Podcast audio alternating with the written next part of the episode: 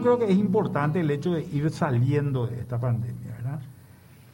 Acá pues lo que pasó con la economía es que en cierta medida eh, la, la, economía se apagó con todo este tema, ¿verdad? Y no es fácil reactivar el, el, sistema económico si es que no tenemos los espacios que teníamos anteriormente, por un lado. Por otro lado, se nota también que hay cosas que han, que han ido ocurriendo. Por ejemplo, hay un incremento muy grande del ahorro, la gente está gastando mucho menos que antes, y al haber un incremento muy grande del ahorro y los bancos sin prestar o prestando poco relativamente, y yo vuelvo a repetir esto, es la, actitud del banco es absolutamente razonable y lógica. Eh, el banco vio que los perfiles de, sus clientes habían, se habían cambiado radicalmente, en el sentido de que era, se volvió gente mucho más riesgosa que antes.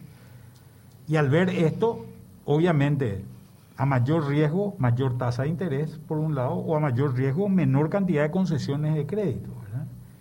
Entonces, la cartera de los bancos fue bajando. Y bajó en un número importante para Paraguay, estamos hablando más o menos de unos 200 millones de dólares de, caída de cartera. Entonces, este ahorro que también la gente fue generando, es un ahorro que se ha traducido en relativamente poca, eh, poca inversión, ¿verdad? La gente en realidad ahorró mucho, creo yo, en cuenta corriente, en caja de ahorro, y ahorró mucho vinculado al miedo que tiene hacia adelante. Si en tu círculo familiar hay gente que perdió empleo, hay gente que perdió trabajo, hay gente que, que, se le cerró la empresa, en realidad a esa gente se le complica en muchos casos y la gente dice, bueno, esto que tengo voy a tratar de estirarlo como chicle lo más que puedo durante, durante el tiempo que pueda, de tal forma a que me afecte lo menos posible.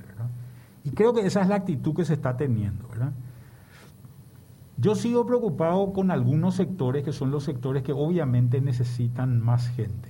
¿De qué sectores estamos hablando ahí, Manuel? Y los sectores gastronómicos. Hoteleros. Hoteleros, eh, eh, todos los sectores, eh, cadena Oreca le que se llama hoteles, restaurantes y catering. Catering, por ejemplo, son todas las fiestas, ¿verdad? Eh, nosotros llegamos a tener contacto con esta gente de ACEPE, ¿verdad? Que es la gente de, organizadoras de eventos. Así es. Que ellos dicen tienen 50 mil personas trabajando en esto, ¿verdad? Y estos son solamente los organizadores de eventos, ¿verdad? Como no hay ningún casamiento, no hay ningún cumpleaños de 15, no hay conciertos, no hay conciertos, no hay seminarios, no hay nada, ¿verdad? Entonces, obviamente, esto hace que que, esta gente esté, esté bastante complicada en términos de, su trabajo. Imagínate también otra gente, la gente que prepara comida para la fiesta, la gente que prepara, que hace vestidos para las mujeres sobre todo, los sastres mismos, en fin, hay todo un grupo de gente que, que, todavía sigue estando bastante, bastante complicado y bastante comprometido en su economía y es una economía que si bien no se nota tanto en el Producto Interno Bruto. Es una economía que afecta a un grupo muy grande de gente.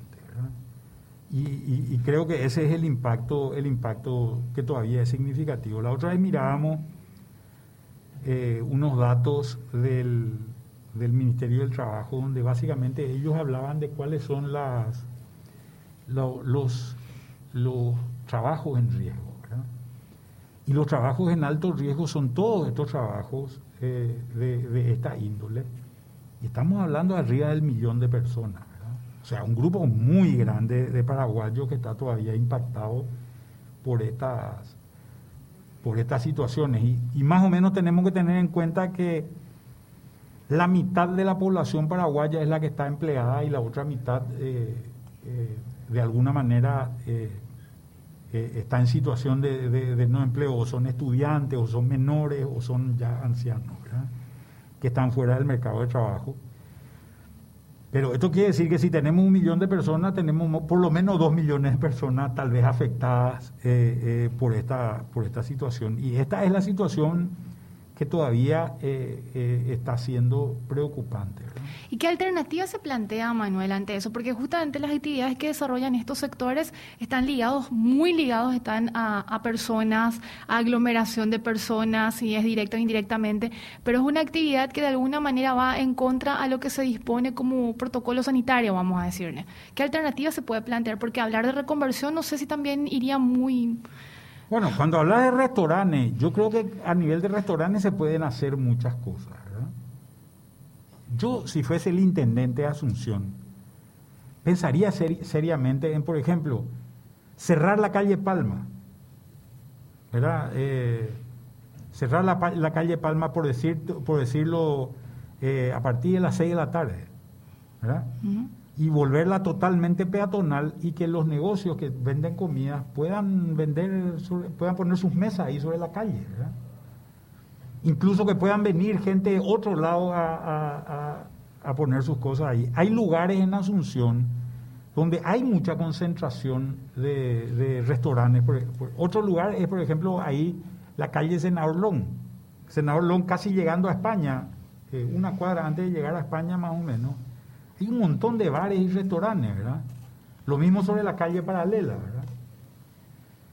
Yo personalmente diría, ¿por qué no sacamos todo esto, eh, eh, esto a la calle, que se vuelvan peatonales, que la gente pueda estar en la calle, ¿verdad? Porque al aire libre la posibilidad de contagio es muchísimo, es, casi, casi inexistente, ¿verdad? Entonces creo que ahí se podrían aprovechar y darle también un, impulso a, este tipo de, restaurantes, ¿verdad? O este tipo de actividades. de actividades. Tenemos que aprovechar eso que nosotros no tenemos un invierno tan crudo normalmente, más que algunos días, y creo que eso sería, sería bastante positivo para, este grupo de, gente de manera a poder eh, darle, darle vuelta a esto. El tema de los hoteles creo que está muy comprometido gran parte de, los, de las infecciones han venido del extranjero, ¿verdad? Y yo creo que eso, eso significa que, que el costo político de abrir la frontera va a ser demasiado alto si se hace rápido, ¿verdad? Entonces, Ni se piensa, digo, todavía hacer, tomar esa medida. y creo que el otro, el otro tema es el tema de las clases, ¿verdad? Que también es importante, ¿verdad? Yo creo que, si bien hay, hay mucha gente que ha tenido clases o, hay muchos colegios que están pudiendo mantener su currículum eh, virtualmente a través de, clases por Zoom y cosas así. Creo que esto no es verdad en muchísimos sectores rurales, ¿verdad?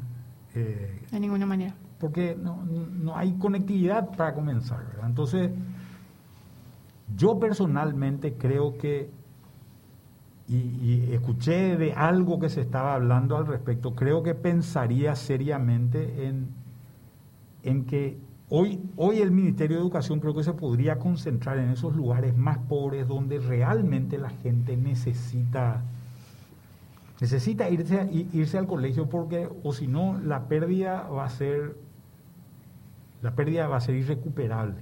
Yo creo que muchos niños que si no se van al colegio este año no van a volver al colegio va, a haber mucha deserción escolar este año, creo que si, si eso ocurre.